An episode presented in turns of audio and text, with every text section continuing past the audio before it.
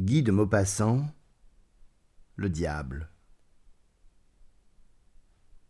Le paysan restait debout en face du médecin, devant le lit de la mourante. La vieille, calme, résignée, lucide, regardait les deux hommes et les écoutait causer. Elle allait mourir. Elle ne se révoltait pas, son temps était fini, elle avait quatre-vingt-douze ans. Par la porte et la fenêtre ouverte, le soleil de juillet rentrait à flot, jetait sa flamme chaude sur le sol de terre brune, onduleux et battu par les sabots de quatre générations de rustres. Les odeurs des champs venaient aussi, poussées par la brise cuisante, odeur des herbes, des blés, des feuilles brûlées sous la chaleur de midi. Les sauterelles s'égosillaient, emplissaient la campagne d'un crépitement clair, pareil au bruit des criquets de bois qu'on vend aux enfants dans les foires. Le médecin, élevant la voix, disait Honoré, vous ne pouvez pas laisser votre mère toute seule dans cet état-là. Elle passera d'un moment à l'autre. Et le paysan, désolé, répétait Faut pourtant que je rentre mon blé. Voilà trop longtemps qu'il est à terre. Le temps est bon, justement. Qu'est-ce que t'en dis, ma mère? Et la vieille mourante, tenaillée encore par l'avarice normande, faisait oui de l'œil et du front, engageait son fils à rentrer son blé et à la laisser mourir toute seule. Mais le médecin se fâcha, et tapant du pied, Vous n'êtes qu'une brute, entendez-vous? Et je ne vous permettrai pas de faire ça, entendez-vous? Et si vous êtes forcé de rentrer votre blé aujourd'hui même, allez chercher la rapet, parbleu, et faites-lui garder votre mère. Je le veux, entendez-vous Et si vous ne m'obéissez pas, je vous laisserai crever comme un chien quand vous serez malade à votre tour. M'entendez-vous? Le paysan, un grand maigre au geste lent, torturé par l'indécision, par la peur du médecin et par l'amour féroce de l'épargne, hésitait il calculait, balbutiait. Combien qu'elle prend la rapée pour une garde? Le médecin criait Est-ce que je sais, moi? Ça dépend du temps que vous lui demanderez. Arrangez-vous avec elle, morbleu, mais je veux qu'elle soit ici dans une heure, entendez-vous? L'homme se décida. J'y vais, j'y vais, vous fâchez point, monsieur le médecin. Et le docteur s'en alla, en rappelant Vous savez, vous savez, prenez garde, car je ne badine pas quand je me fâche, moi. Dès qu'il fut seul, le paysan se tourna vers sa mère, et d'une voix résignée Je vais quérir la rapet, puisqu'il veut, cet homme. T'éluge point tant que je revienne. Et il sortit à son tour. La rapet, une vieille repasseuse, gardait les morts et les mourants de la commune et des environs. Puis, dès qu'elle avait cousu ses clients dans le drap dont ils ne devaient plus sortir, elle revenait prendre son fer dont elle frottait le linge des vivants. Ridée comme une pomme de l'autre année, méchante, jalouse, avare, d'une avarice tenant du phénomène, courbée en deux comme si elle eût été cassée au rein par l'éternel mouvement du fer promené sur l'étoile, on eût dit qu'elle avait pour l'agonie une sorte d'amour monstrueux et cynique. Elle ne parlait jamais que des gens qu'elle avait vus mourir, de toutes les variétés de trépas auxquelles elle avait assisté, et elle les racontait avec une grande minutie de détails. Des détails toujours pareils, comme un chasseur raconte ses coups de fusil. Quand Honoré Bontemps entra chez elle, il la trouva préparant de l'eau bleue pour les collerettes des villageoises. Il dit Allons, bonsoir, ça va-t-il comme vous voulez, la mère Rappet Elle tourna vers lui la tête. Tout de même, tout de même, et de votre part. Oh, de ma part, ça va ta volonté, mais c'est ma mère qui ne va point. Votre mère? Oui, ma mère. À ah, qu'est-ce a, votre mère? Bah, là qu'elle va tourner de l'œil. La vieille femme retira ses mains de l'eau, dont les gouttes bleuâtres et transparentes lui glissaient jusqu'au bout des doigts pour retomber dans le baquet. Elle demanda avec une sympathie subite. Allez si bas que ça. Le médecin dit qu'elle ne passera point à la relever. Ah, pour sûr qu'elle est bas alors. Honoré hésita.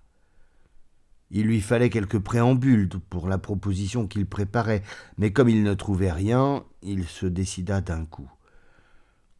Combien que vous me prendrez pour la garder jusqu'au bout?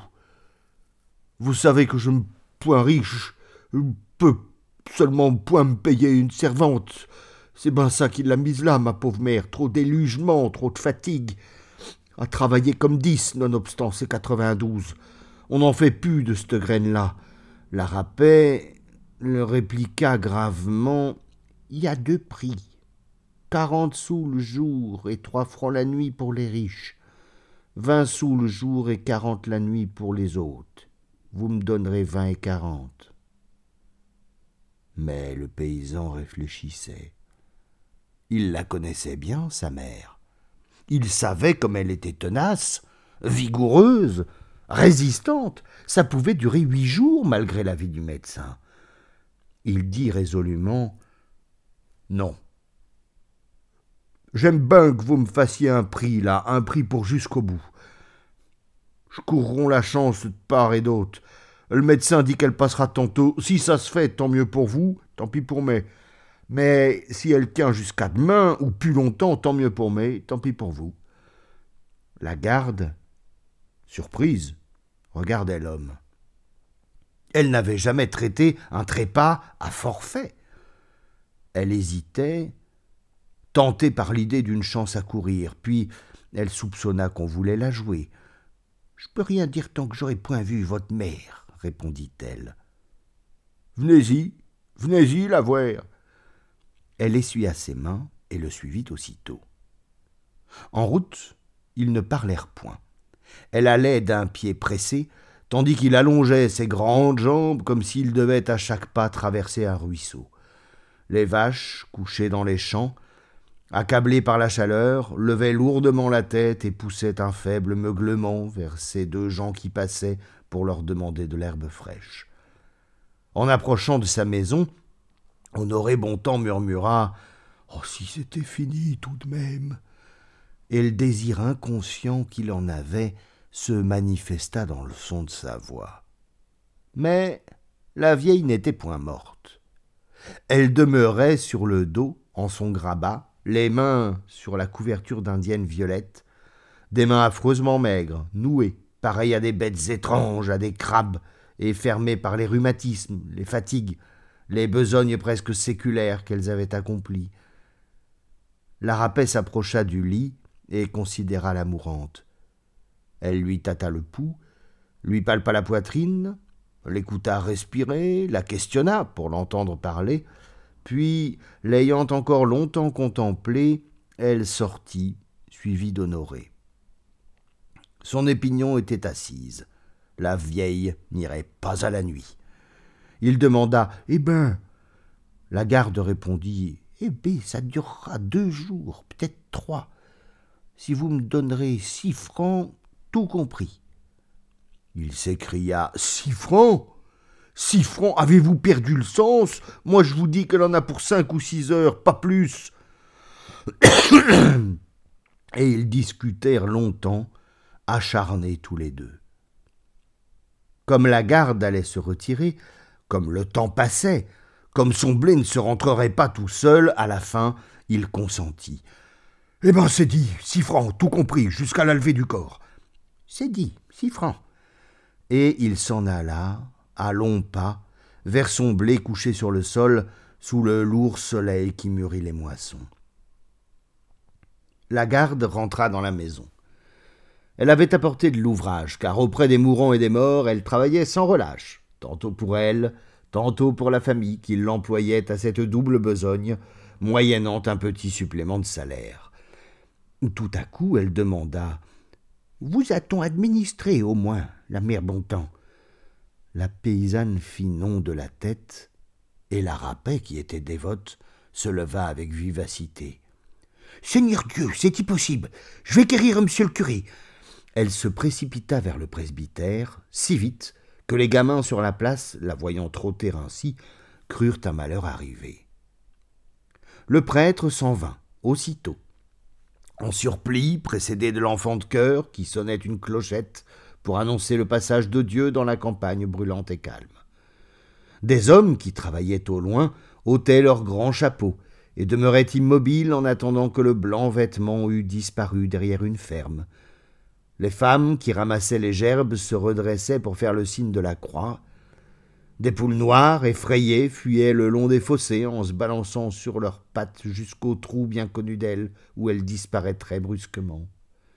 Un poulain, attaché dans un pré, prit peur à la vue du surplis qui se mit à tourner en rond au bout de sa corde en lançant des ruades.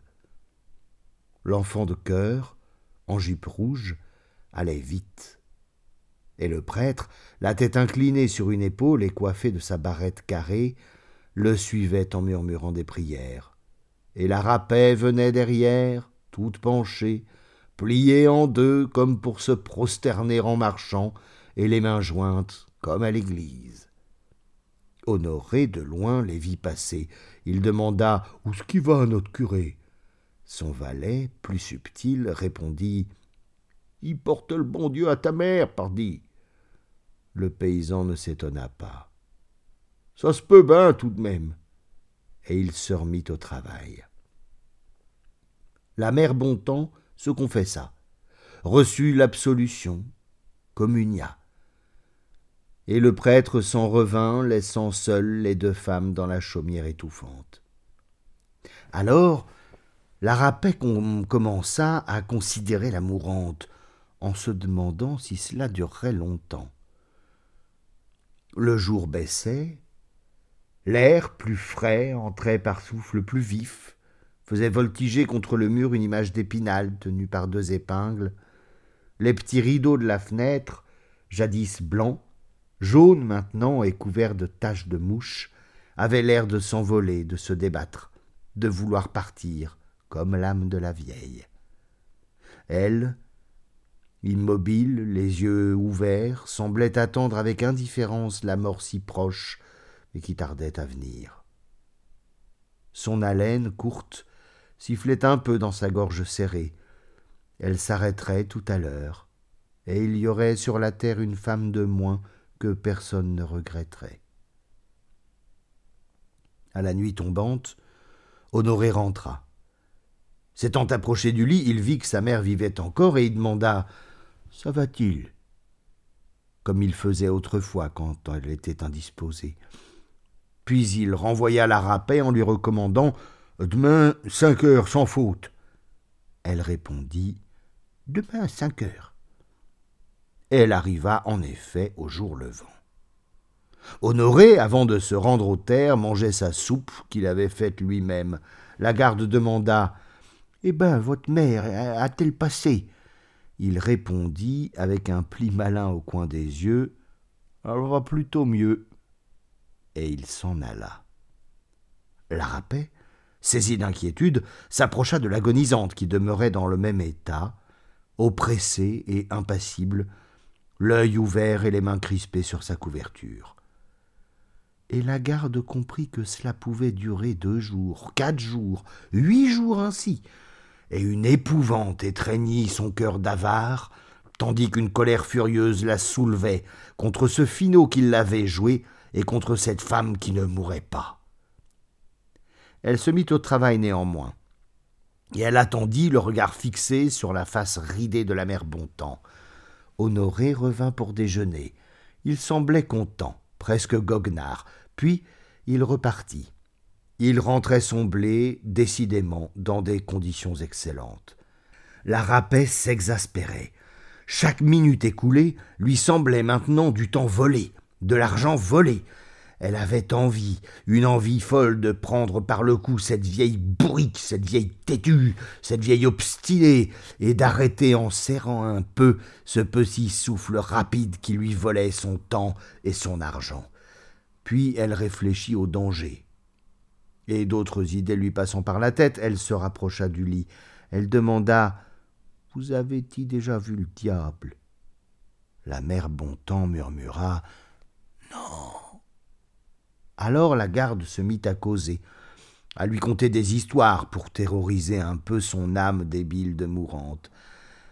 Quelques minutes avant qu'on expirât, le diable apparaissait, disait-elle à tous les agonisants. Il avait un balai à la main, une marmite sur la tête, et il poussait de grands cris. Quand on l'avait vu, c'était fini, on n'en avait plus que pour peu d'instants. Et elle énumérait tous ceux à qui le diable était apparu devant elle cette année-là. Joséphin Loisel, Eulalie Ratier, Sophie Padagno, Séraphine Grospied. La mère Bontemps, émue enfin, s'agitait, remuait les mains, essayait de tourner la tête pour regarder au fond de la chambre. Soudain, la rapet disparut au pied du lit. Dans l'armoire, elle prit un drap et s'enveloppa dedans. Elle se coiffa de la marmite, dont les trois pieds courts et courbés se dressaient ainsi que trois cornes. Elle saisit un balai de sa main droite et de la main gauche un seau de fer blanc qu'elle jeta brusquement en l'air pour qu'il retombât avec bruit. Il fit en heurtant le sol un fracas épouvantable. Alors, grimpé sur une chaise, la garde souleva le rideau qui pendait au bout du lit, et elle apparut, gesticulant, poussant des clameurs aiguës au fond du pot de fer qui lui cachait la face, et menaçant de son balai comme un diable de guignol la vieille paysanne à bout de vie. Éperdue, le regard fou, la mourante fit un effort surhumain pour se soulever et s'enfuir. Elle sortit même de sa couche, ses épaules et sa poitrine, et puis elle retomba avec un grand soupir. C'était fini. La rapet, tranquillement, remit en place tous les objets, le balai au coin de l'armoire, le drap dedans, la marmite sur le foyer, le seau sur la planche et la chaise contre le mur. Puis, avec les gestes professionnels, elle ferma les yeux énormes de la morte, posa sur le lit une assiette, versa dedans l'eau du bénitier, y trempa le buis cloué sur la commode, et s'agenouillant se mit à réciter avec ferveur les prières des trépassés qu'elle savait par cœur, par métier. Et quand Honoré rentra, le soir venu, il la trouva priant, et il calcula tout de suite qu'elle gagnait encore vingt sous sur lui, car elle n'avait passé que trois jours et une nuit, ce qui faisait en tout cinq francs au lieu de six qu'il lui devait.